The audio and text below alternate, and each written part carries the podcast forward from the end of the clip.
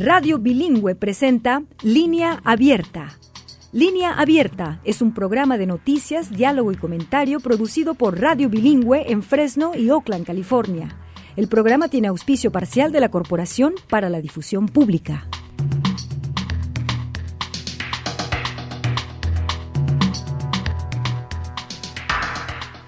Hola, bienvenidas y bienvenidos a Línea Abierta en Radio Bilingüe. Soy Chelis López saludándoles con mucho gusto. Gracias por unirse y por participar.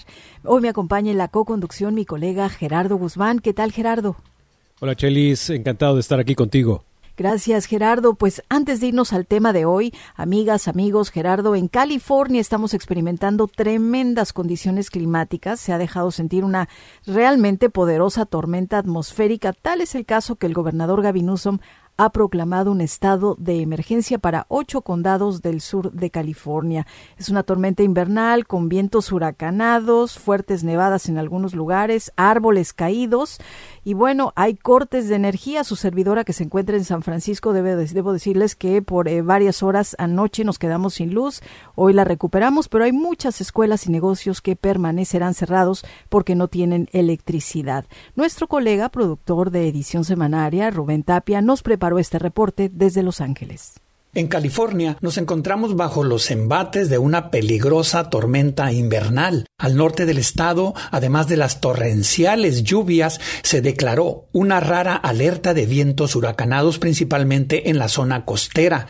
Se reportan calles inundadas, árboles caídos, cuando menos 800 mil usuarios se quedaron sin energía eléctrica. En San Francisco, los vientos alcanzaron las 60 millas por hora, 80 en las montañas, más de 150 50 vuelos fueron cancelados y más de 60 sufrieron retrasos en el aeropuerto de la ciudad. Esta tormenta invernal, producto de los llamados ríos atmosféricos, ha impactado también el sur de California con desastres proyectados como catastróficos y que ponen en peligro la vida, según el servicio meteorológico. Ayer domingo, el gobernador Gavin Newsom declaró ocho condados en estado de emergencia.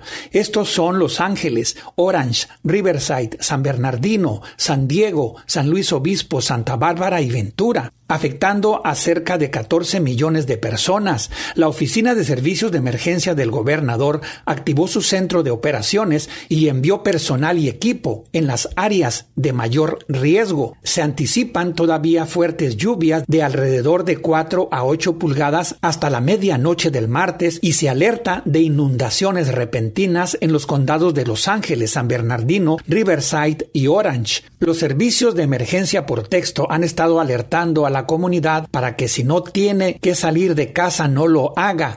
En caso de una emergencia que ponga en peligro la vida, las autoridades recomiendan que llamen al 911 para reportar carreteras inundadas, ramas de árboles que bloqueen las calles o deslizamientos de tierra. Llame al 311 o descargue la aplicación MYLA 311. En casos de corte de energía o roturas por tuberías principales de agua, los clientes del Departamento de Agua y Energía de Los Ángeles pueden llamar al 1800 dial DWP o al 911. Para línea abierta desde Los Ángeles, Rubén Tapia fue nuestro productor de edición semanaria con este reporte sobre estas fuertes tormentas, Rubén Tapia, desde Los Ángeles. Pues sí, Gerardo, esto es lo que estamos viviendo y experimentando en California. Sí, es una situación histórica para algunos. Con estos vientos huracanados se han reportado, como ya lo mencionó Rubén, de ráfagas de hasta 100 kilómetros por hora, pero en las montañas hubo de 150 kilómetros por hora. Y esto mantiene en alerta a casi 30 millones de personas en el área de, de confluencia, pues, de esta declaratoria de emergencia y que, pues, obviamente incluye a zonas conurbadas muy pobladas y donde mucha población de origen hispano está atenta a estos llamados. Así es, eh, Gerardo, pues sí, fui víctima de esas tormentas y vientos, déjame, te digo a ti y al auditorio, porque entre esos vuelos cancelados estaba el mío, mañana comenzamos una cobertura electoral especial desde Las Vegas, Nevada. Antes nos vamos al tema de hoy, Gerardo.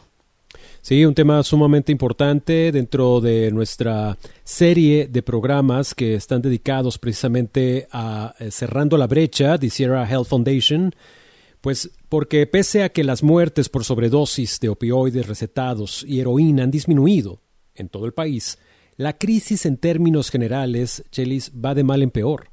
Los opiáceos sintéticos como el fentanilo, fabricado ilícitamente, y el uso de otras sustancias como estimulantes como la cocaína y la metanfetamina, y el uso de múltiples drogas han provocado aumentos significativos en las muertes por sobredosis. En medio de esta realidad se cumplen en los Estados Unidos dos años de la estrategia de prevención de sobredosis y lo conmemoraron con el anuncio de nuevas acciones para combatir este flagelo que mata a miles en todo el país. Estas acciones incluyen finalizar una regla que empleará drásticamente el acceso a medicamentos que salvan vidas para el trastorno por uso de opioides, la entrega de ciertos fondos de subsidio, los cuales ahora se pueden usar para comprar tiras reactivas de silacina y la presentación de la actualización del kit de herramientas de prevención y respuesta a sobredosis de la Administración de Servicios de Salud Mental y Abuso de Sustancias, SAMSA, por sus siglas en inglés. Por eso está con nosotros, lo cual agradecemos, la comandante Karina Aguilar, quien es la primera en desempeñarse como subdirectora regional de la Administración de Servicios de Salud Mental y Abuso de Sustancias en la oficina de la Región 2, donde trabaja para promover la misión de esta oficina mediante la promoción de los esfuerzos de prevención, tratamiento y recuperación basados en la evidencia. Comandante, gracias por estar con nosotros.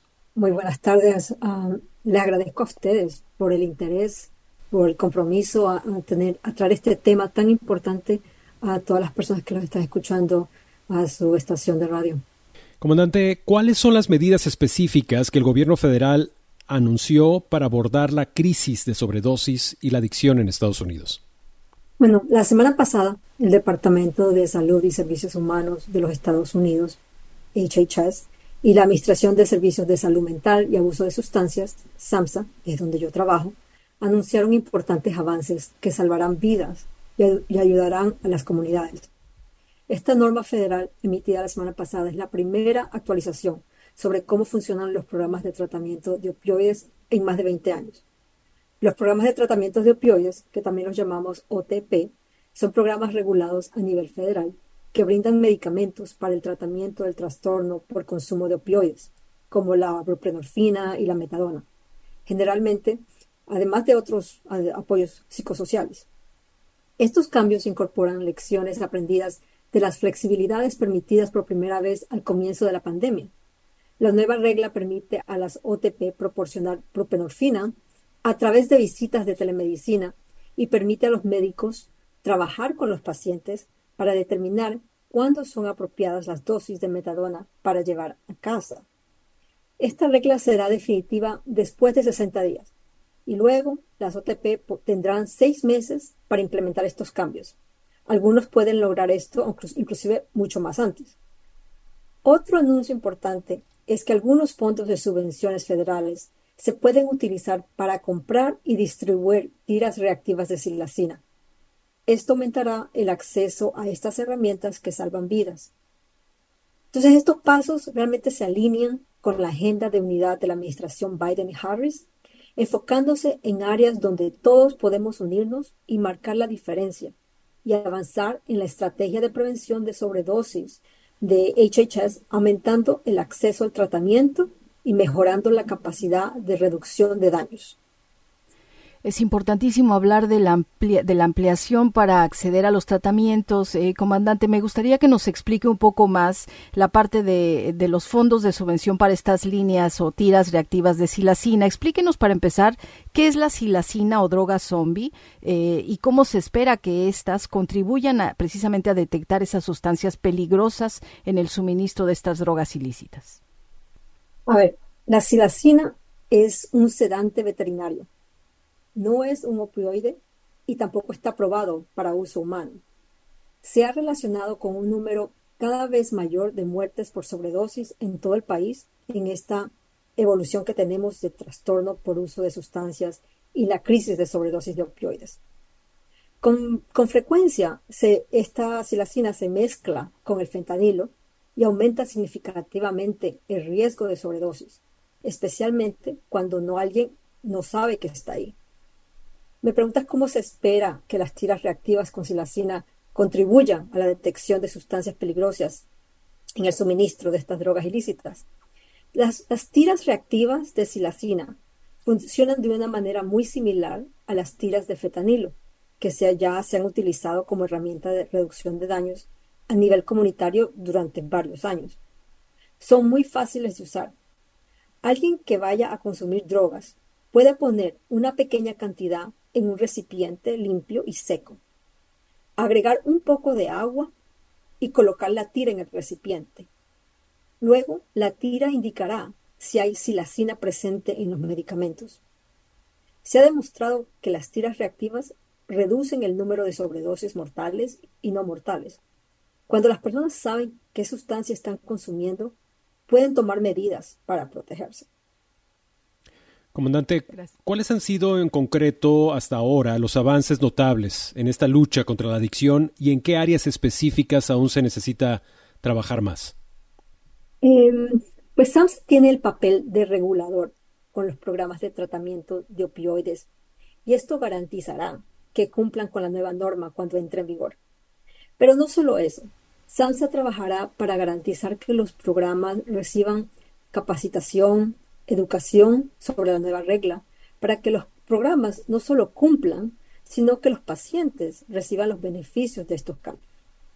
Ya hemos publicado una guía sobre lo que estos cambios significan para los proveedores, las preguntas más frecuentes y, lo que los pacientes pueden esperar cuando los cambios entren en vigor. También continuaremos trabajando con los beneficiarios del programa para asegurarnos que sepan cuándo se pueden utilizar los fondos para las tiras reactivas de silacina y para garantizar que reciban la asistencia técnica necesaria para planificar la distribución. Ahora, comandante, mm, ¿por qué no nos comparte cuál es la manera, el proceso en que se van a implementar concretamente estas medidas eh, que tienen, pues, como fin ampliar el acceso a los medicamentos que salvan vidas, eh, sobre todo pensando en las regiones rurales en donde se ha visto, se ha documentado un aumento? Eh, muchas gracias por esa pregunta, porque realmente es una área que nos, nos importa muchísimo.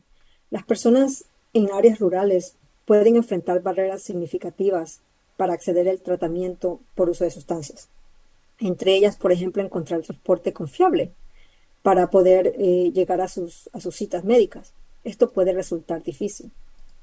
Las actualizaciones de las regulaciones que rigen las OTP ayudarán a aliviar las restricciones de las que hablábamos anteriormente. Por ejemplo, alguien puede comenzar a recibir buprenorfina a través de una visita de telemedicina en lugar de tener que conducir horas hasta su programa. Si la metadona es el medicamento recomendado por el médico de un paciente que eh, vive en un área rural, esta persona puede comenzar a recibir dosis para llevar a casa mucho antes. Esto aliviará la carga de tener que acudir al proveedor de tratamiento todos los días. Muchas gracias. Eh, vamos a continuar con más en esta edición de Línea Abierta con la comandante Karina de Aguilar, subdirectora regional en Abuso de Sustancia y Servicios de Salud Mental, SAMSA, eh, desde Nueva York. Hacemos una pausa y volvemos con más de este tema. De lunes a viernes, línea abierta. una tormenta así de fuerte. Con noticias y análisis políticos de primer nivel sobre los temas que más preocupan a los latinos y latinas en Estados Unidos. Ataques a nuestra salud reproductiva por debajo del nivel federal de pobreza. Cada martes y jueves escuche la edición extra. No habla acerca del Los viernes, la edición México. Gracias, Luna tiene un jefe. Comuníquese vía WhatsApp 559-835-9235. Radio Donde usted tiene la palabra. Continuamos con más en esta edición de línea abierta con nuestra invitada, la comandante Karina Aguilar, subdirectora regional de abuso de sustancias y servicios de salud mental, sobre estas eh, nuevas medidas, anuncios federales para ampliar, precisamente abordar la crisis de sobredosis y el, en esto tiene que ver la ampliación del acceso a los medicamentos que pueden salvar vidas para alguien que esté sufriendo de trastorno por uso de opioides. Nos está explicando la comandante. aparte de enfocar o tener un enfoque especial en las zonas eh, rurales, algo que me parece muy importante, comandante, es que se está tratando de ampliar también la participación, el involucramiento de quienes están precisamente haciendo frente a esta lucha contra el trastorno por uso de alguna sustancia. Cuéntenos sobre esto. Um, sí, eh, el, departamento, para el Departamento de Salud y Servicios Humanos es muy importante ampliar estos tratamientos y ampliar la participación de quienes están en esta lucha. al, ampliar el acceso al tratamiento es, como ya dijimos, absolutamente esencial y es uno de los cuatro pilares de la estrategia de prevención de sobredosis de, del HHS, del Departamento de Salud y Servicios Humanos. En pocas palabras, el tratamiento que se puede ofrecer salva vidas y es muy importante que nosotros comprendamos y, y sepamos que esto está disponible para nosotros. Pero el tratamiento solo puede funcionar cuando las personas pueden acceder a él. Además de algunas de las barreras de transporte que mencionamos anteriormente, a menudo existen otras barreras, como el del idioma, por ejemplo. Es por eso que SAMSA eh, lanzó el año pasado encuentraapoyo.gov, este website, Encuentra Apoyo, ayuda a las personas a encontrar opciones de tratamiento adecuadas para ellos y su situación, porque no todos los casos son iguales y no todas las personas están en el mismo lugar.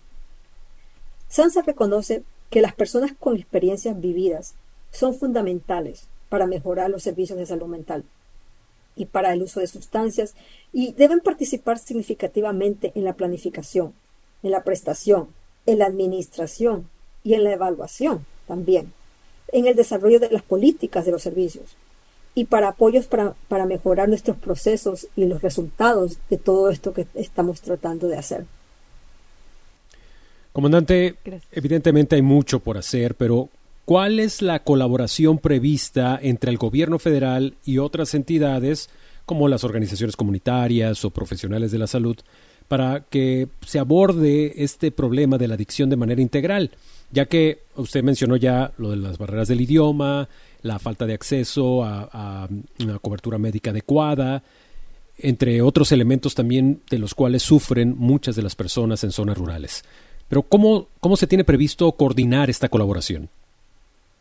La, agenda de unidad y la estrategia de prevención de HHS abarcan este asunto desde el punto de vista de todo el gobierno.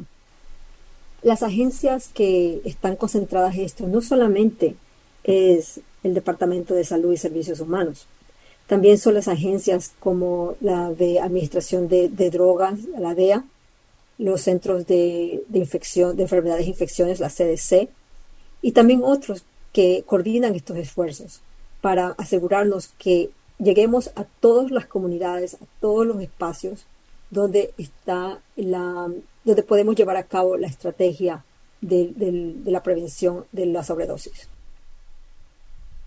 Gracias, eh, comandante Karina.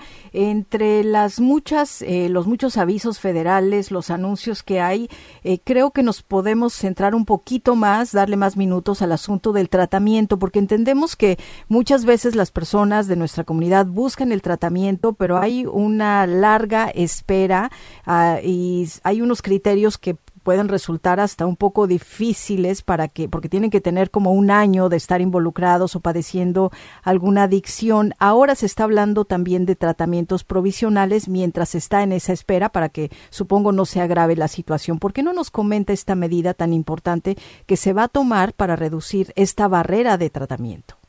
Muchísimas gracias, Chelis, por traer ese tema, eh, traer esa pregunta, porque eh, aparte de los anuncios de la semana pasada, hemos tomado varias medidas para reducir las barreras y aumentar el acceso al tratamiento.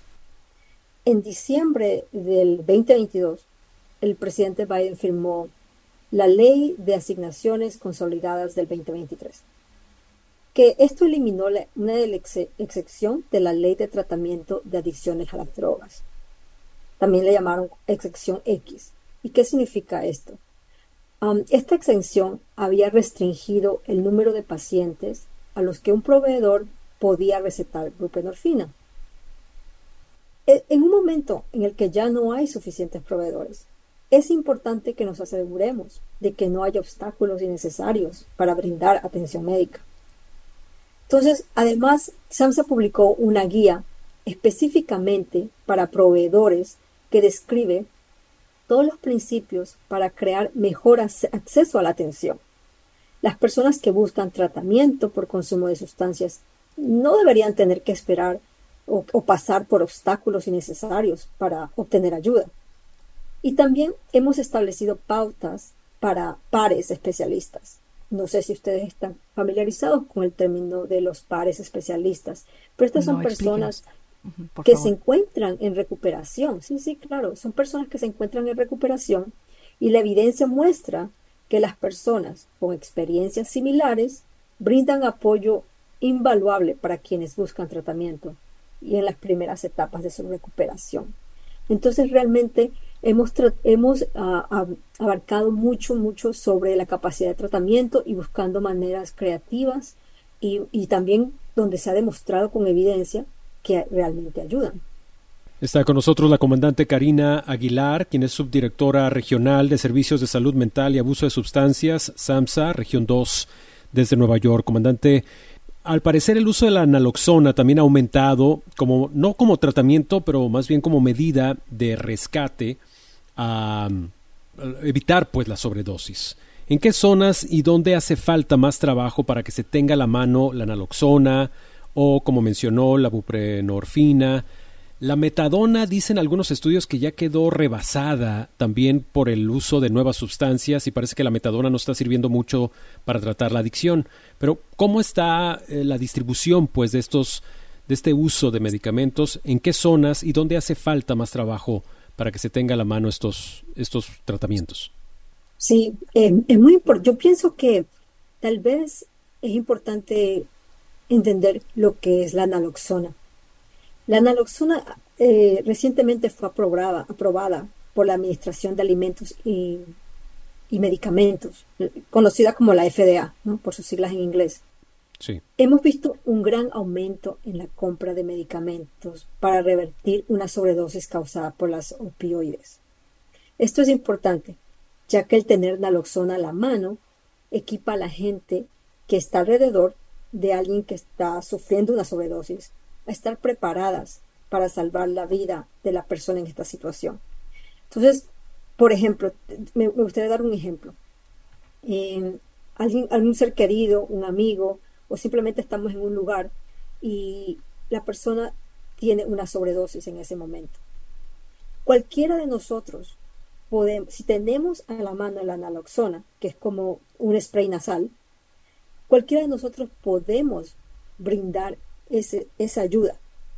Y la persona que está sufriendo la sobredosis, poder volver a respirar. Eso es, suena sencillo y realmente eso salva vidas. Entonces es muy importante que esté a nuestro alcance la naloxona, este tipo de medicamento, para ayudar a, a,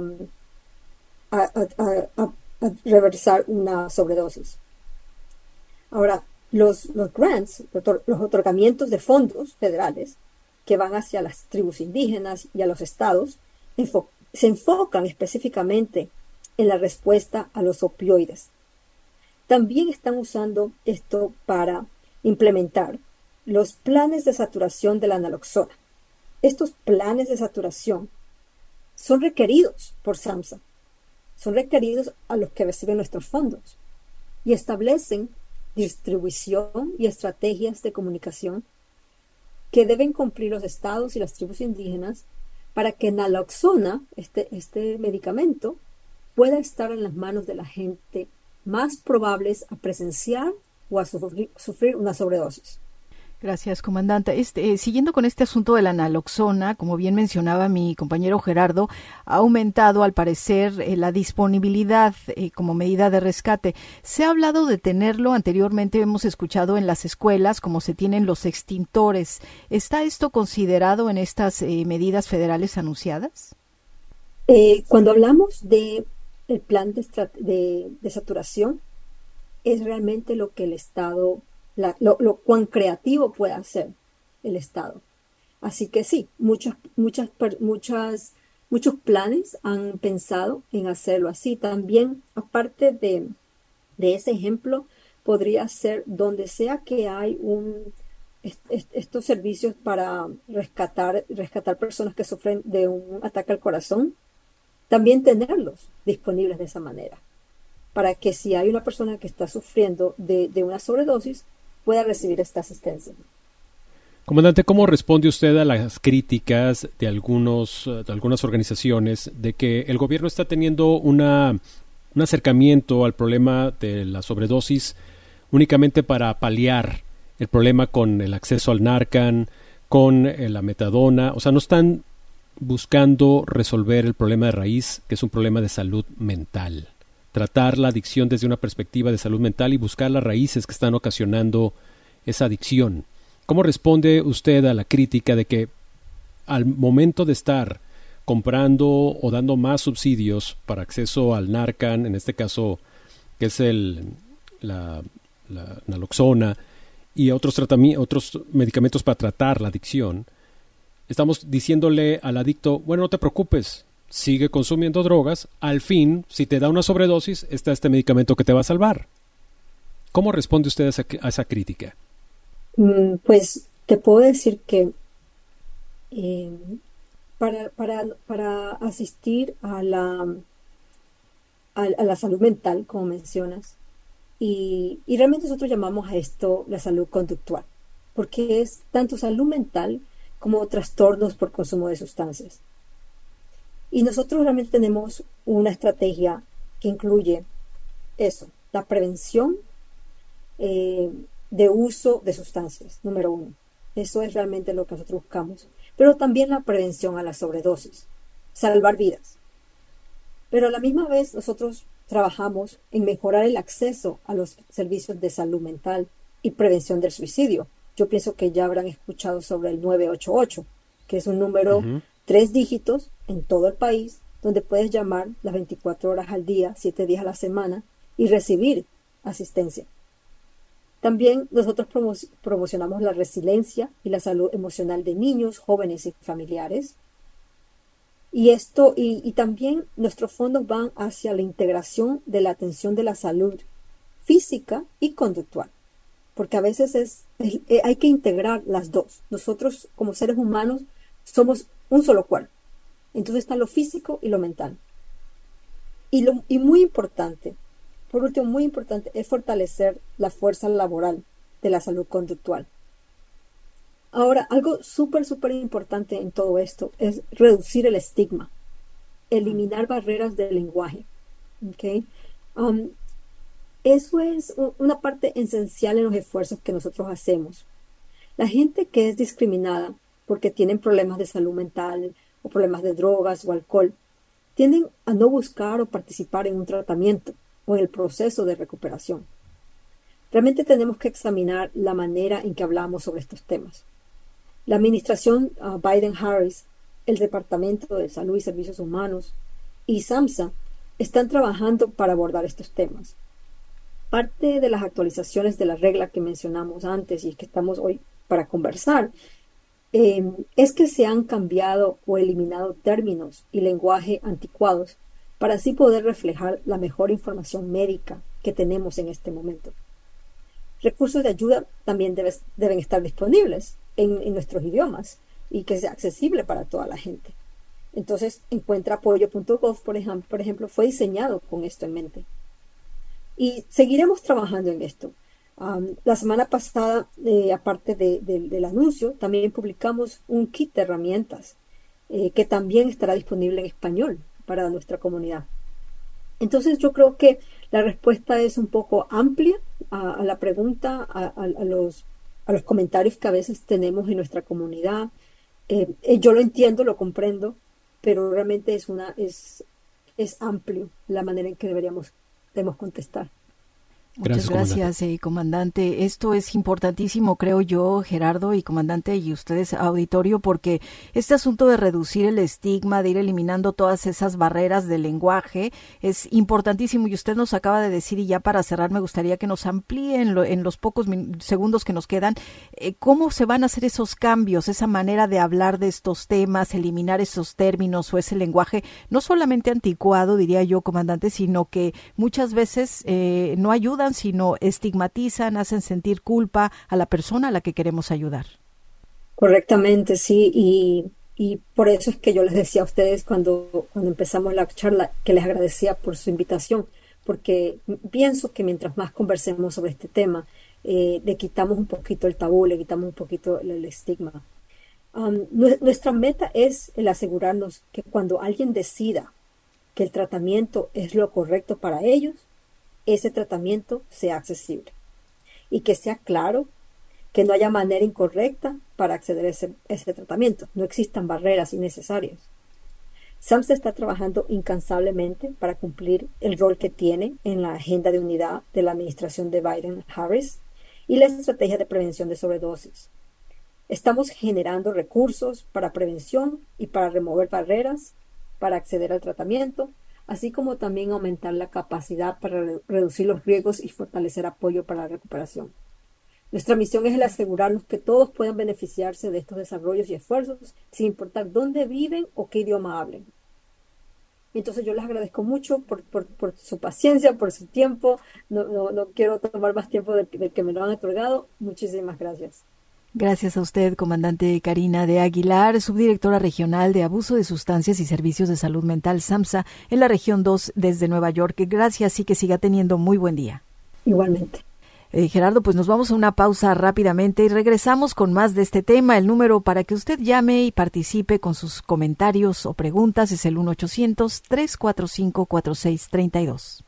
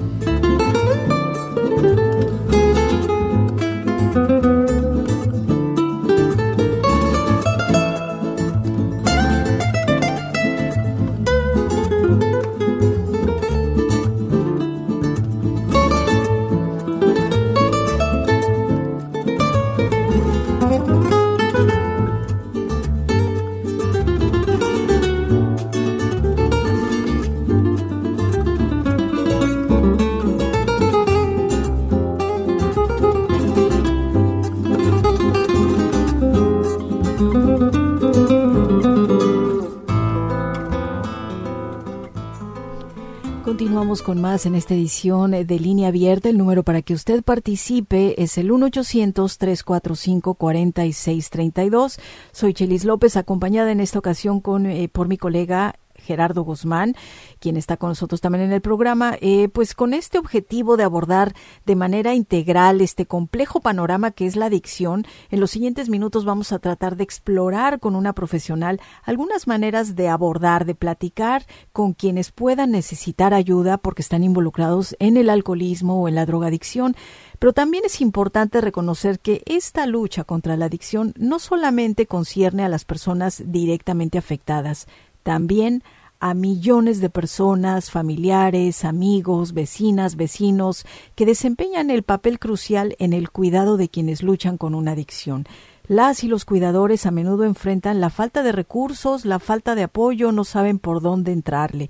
Amiga y amigo que quiere eh, y que quiere participar en este programa, llámenos al 1-800-345-4632. Le voy a dar la bienvenida a nuestra siguiente invitada, la doctora Lorraine Viade, psicóloga clínica que nos acompaña eh, desde el condado de Los Ángeles, aquí en California. Bienvenida al programa, doctora.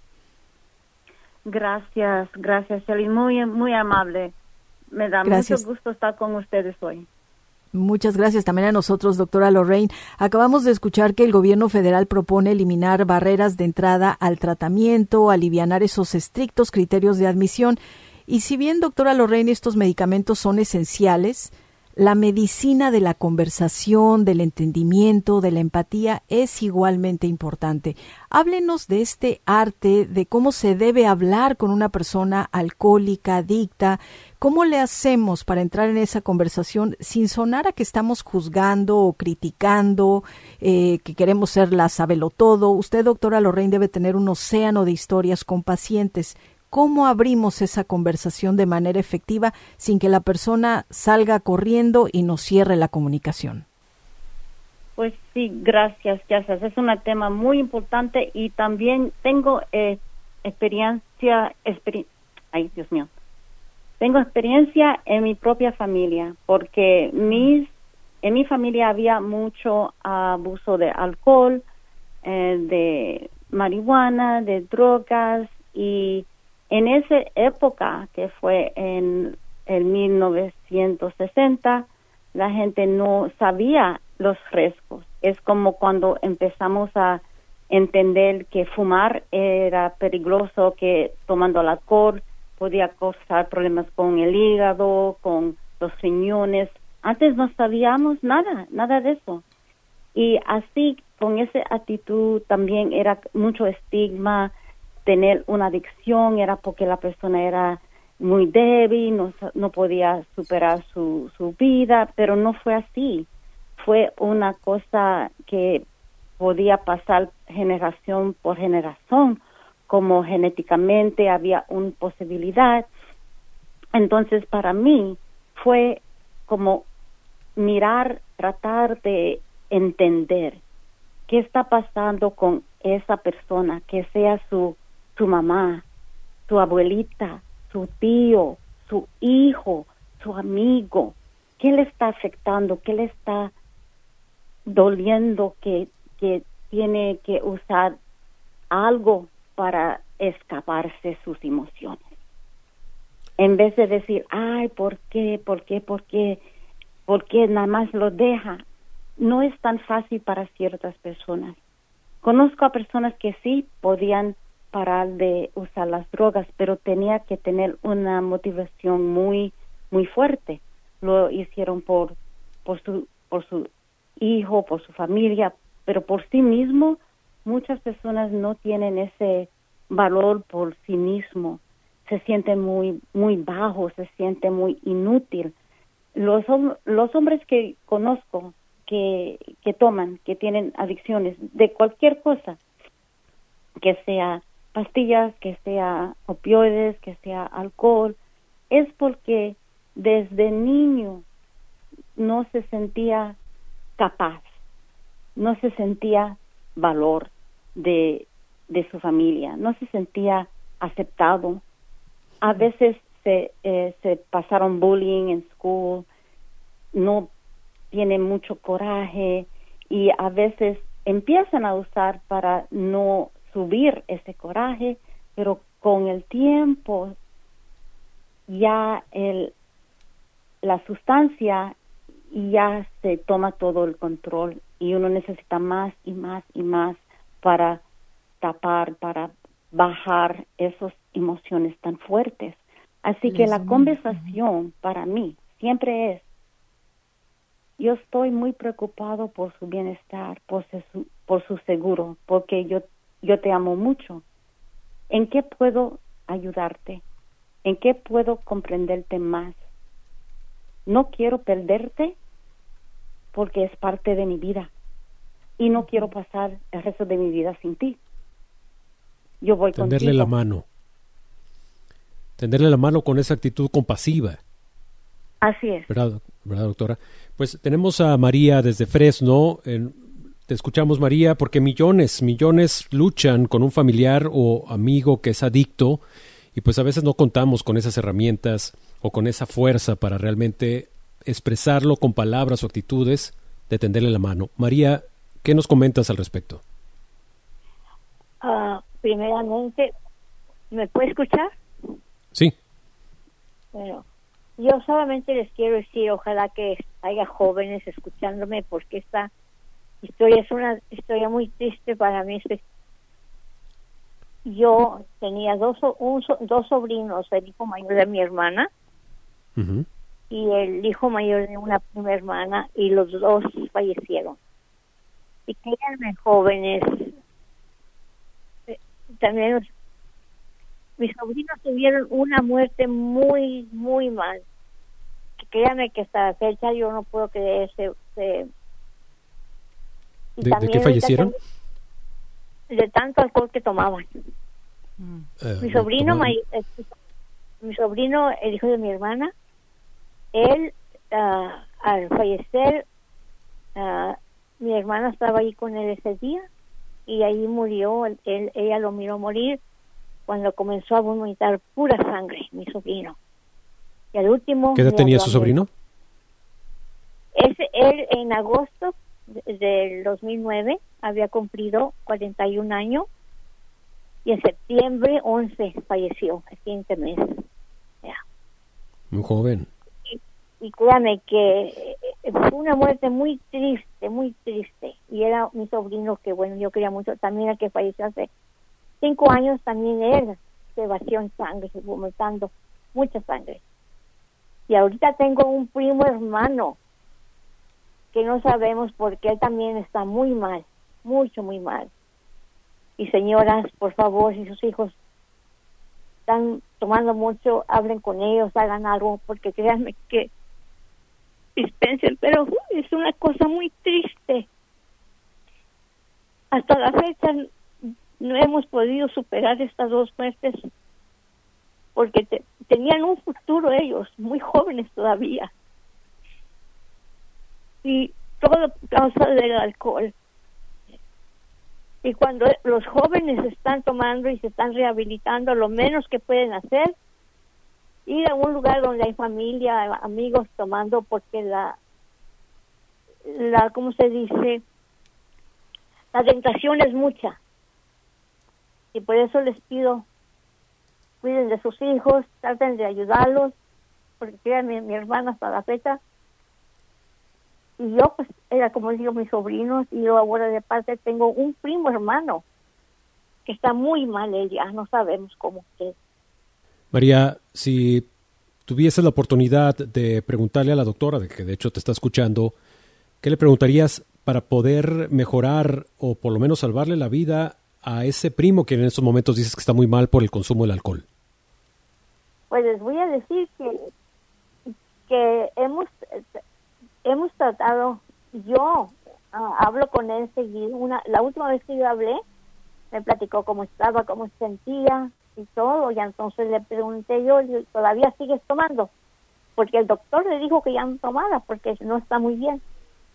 Y le dije, ojalá que ya no estés tomando, dijo, no, le dije, sigo todavía, todavía sigo tomando, y le digo, por favor, ya deja eh, eh, el alcohol, no te está haciendo bien también otra cosa que pues ya es su enfermedad, él se, se, desmaya y seguido tiene que ir al hospital porque de repente eh, no sabe de él y se cae y, y por eso un día mi prima hermana, la hermana chica de él, fue a, a la casa porque vive con mi tío y se iba entrando, dice, cuando él iba saliendo de su cuarto, dice, y ahí se me desmayó en mis brazos. Así es que no sabemos. Y, él, y ya le dijo el doctor muchas veces, ya ha dicho, que ya deje de tomar, pero él no deja de este, tomar. ¿Este primo, María, es, es hermano de los que fallecieron o es eh, de, de, otra, hijo de otra hermana? Él, no, él viene, viene siendo hijo de mi tía, que viene siendo también tío de sobrinos de, bueno de que bueno de mi prima prima hermana del que murió hace cuatro o cinco años él venía siendo sobrino de él también. Oye, María pues te agradecemos muchísimo tu testimonio tu historia y le sentimos mucho las pérdidas pero afortunadamente estás tú ya alzando la voz para precisamente empezar a dar un paso por ahora para tratar de ayudar a este familiar que todavía tienes con vida. Y vamos a continuar la conversación con la doctora para ver qué, qué nos puede comentar, no solamente sobre tu tema, sino sobre la situación que sufren familias como la tuya en cuestión de adicciones. Gracias, María. Gracias. Ah, María, lo siento mucho que no escuché toda su historia porque la línea no estaba eh, funcionando bien, pero la pérdida es una cosa muy, muy, muy que impacta tanto la gente que empiezan a usar o si están usando les causa usar más o si han parado por muchos tiempos se, se ponen a tomar o a usar otra vez. Los niños que han pasado ya no tienen sus papás o se pierden un abuelito, una tía, un amigo, también eh, están en más algo fresco porque en ese en ese luto, en esa tristeza, quieren estar con la persona que falleció o que no está. Y con eso se sube la depresión, también se sube la ansiedad. Entonces, en, en esos momentos, la manera de ayudarlos es buscar las maneras que, que tienen un, un diario usual, que está lleno de cosas, actividades, que les, que se pueden ocupar su tiempo, porque lo más peligroso es que está aislado en la en su cuarto, que no está comiendo, que no está que no sale, que no platica, que no disfruta a, la, a las cosas que antes le gustaría. Entonces es la, la manera a invitarlos a, a vivir su manera en lo más positivo que se puede abajo de cualquier circunstancia que llega en su vida enfrentar este esta adicción eh, pues acompañado o acompañada y no al aislamiento. Vamos a ir a una pausa, doctora Lorraine Viade, amigas y amigos escuchas, y regresamos con más. Tenemos también una llamada en espera. Vamos brevemente a la pausa y volvemos. Pláticas que nos ponen a pensar. Alta presión, diabetes, colesterol. Temas que están a la orden del día. En todas estas matazones ha habido muchos niños. Escuche y lea sobre estas noticias visitando radiobilingüe.org, donde además encontrará nuestros archivos de línea abierta, edición semanaria. Celebremos a todas las mamás afuera del centro de detención. Y los despachos especiales. Un resumen de noticias. Manténgase bien informado con nuestra red de emisoras comunitarias y radio bilingüe. Continuamos con más en esta edición de Línea Abierta, hoy con nuestra invitada, la doctora Lorraine Viades, psicóloga clínica en el condado de Los Ángeles, California, enseñándonos, compartiendo esas maneras de hablar sobre estos delicados temas, cómo hacer el clic de la empatía, de la conversación y entrar en un tratamiento que realmente sea efectivo. Eh, doctora, tenemos otra llamada. José nos habla de Bakersfield. Adelante, José. Sí, muy, muy buenos, buenos, buenos días o tardes. Buenas tardes, este, José. adelante. Ah, este, yo, yo, mi, forma de ver a lo que está pasando, este, yo pienso que debe haber una ley que si las personas que, que, que miran haciendo cosas que no es normal, como en las calles me ha tocado ver personas que están sin camisa, sin zapatos, barriendo la calle, ahí el cruce de carros, pues una persona no está normal. Pues esta persona necesita mucha ayuda, está, está eh, tiene problemas ah, mentales, entonces uh, necesita que, que, se lo lleven como a un centro de recuperación y darle su medicación, sus medicamentos, aunque aunque ellos no lo acepten, pero uno los mira que no están este bien de, de, su mente.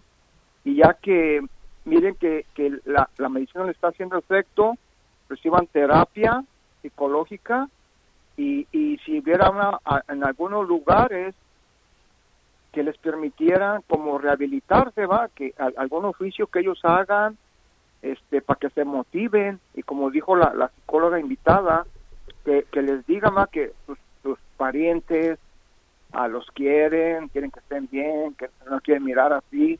Entonces, digo que tiene que ser un conjunto de, de varias organizaciones, porque si y nada más van a dar como como como lo que estaba comentando de eh, la parte esa para que no haya una sobredosis y no mueran este no va a servir.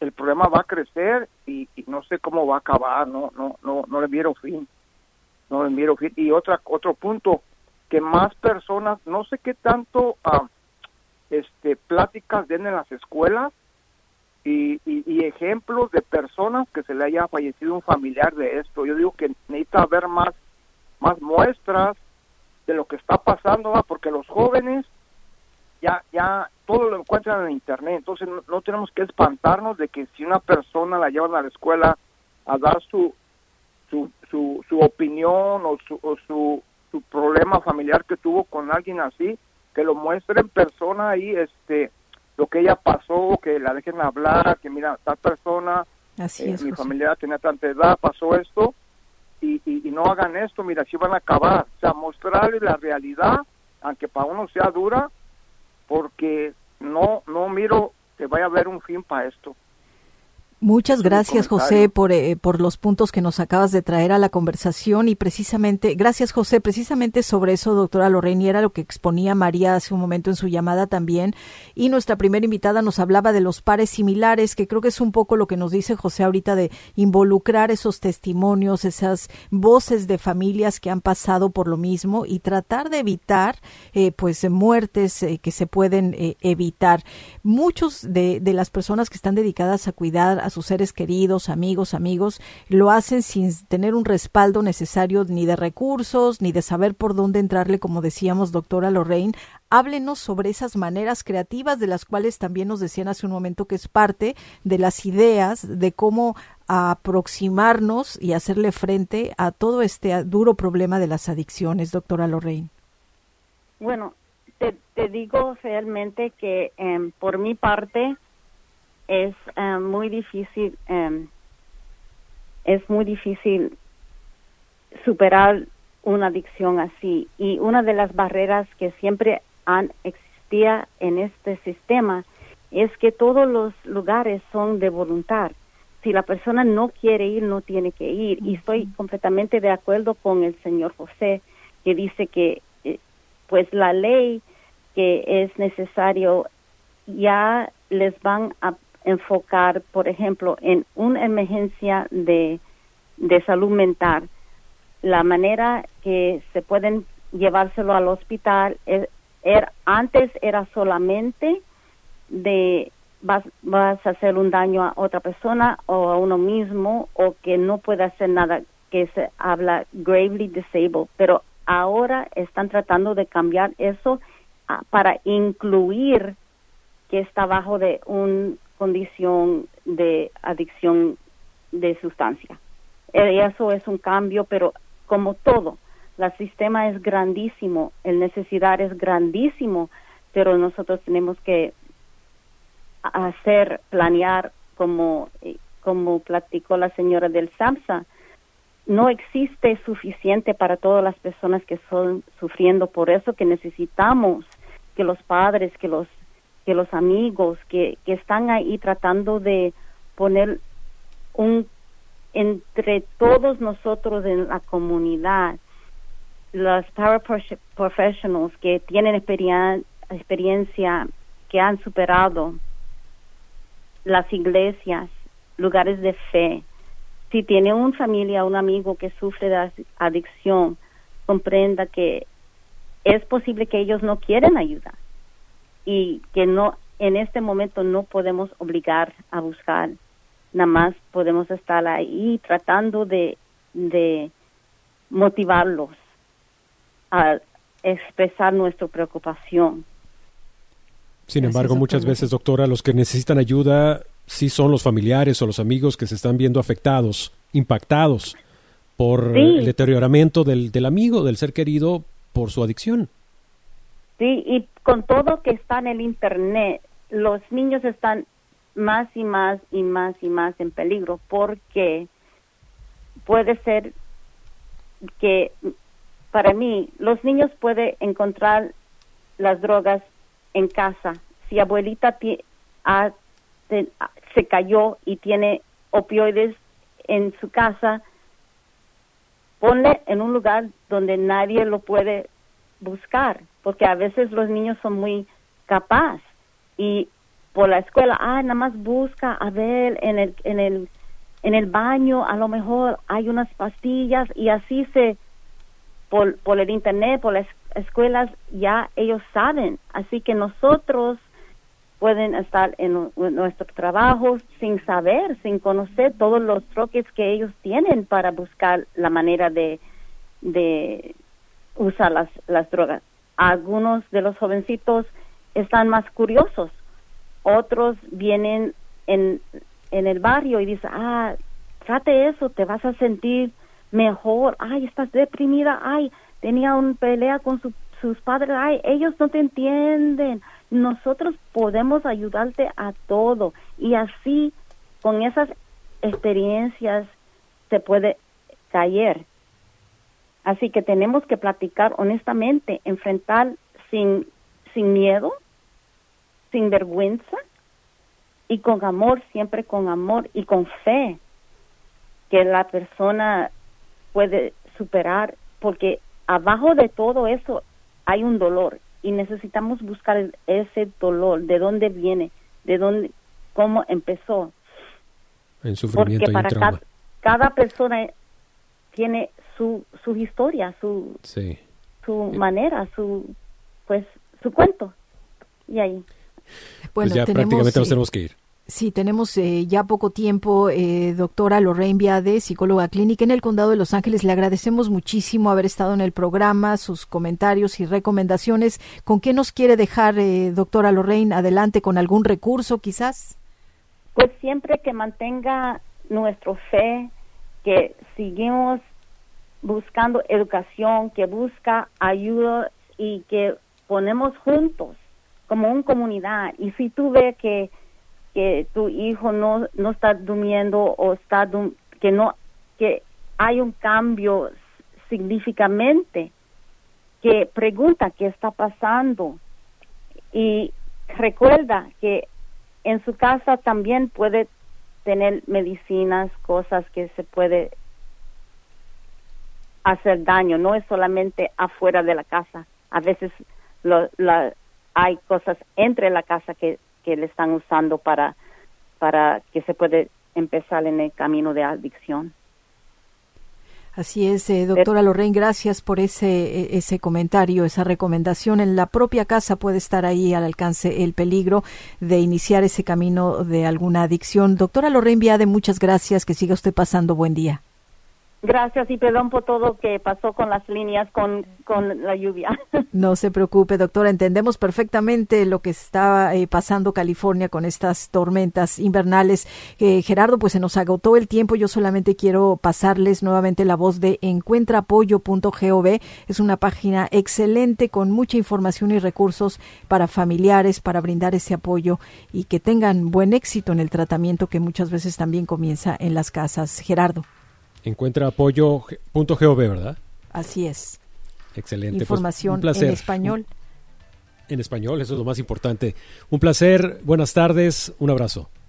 Gracias Gerardo, lo mismo, yo soy Chelis López, que la siga pasando bien, hasta la próxima.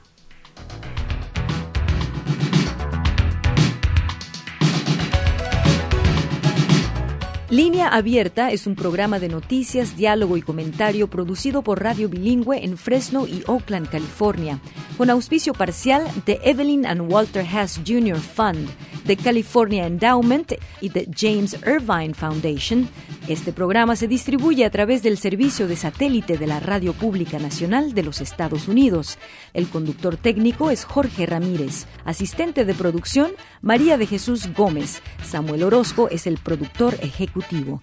Las opiniones que escuchó son exclusivas de sus autores. Escucha usted Satélite Radio Bilingüe.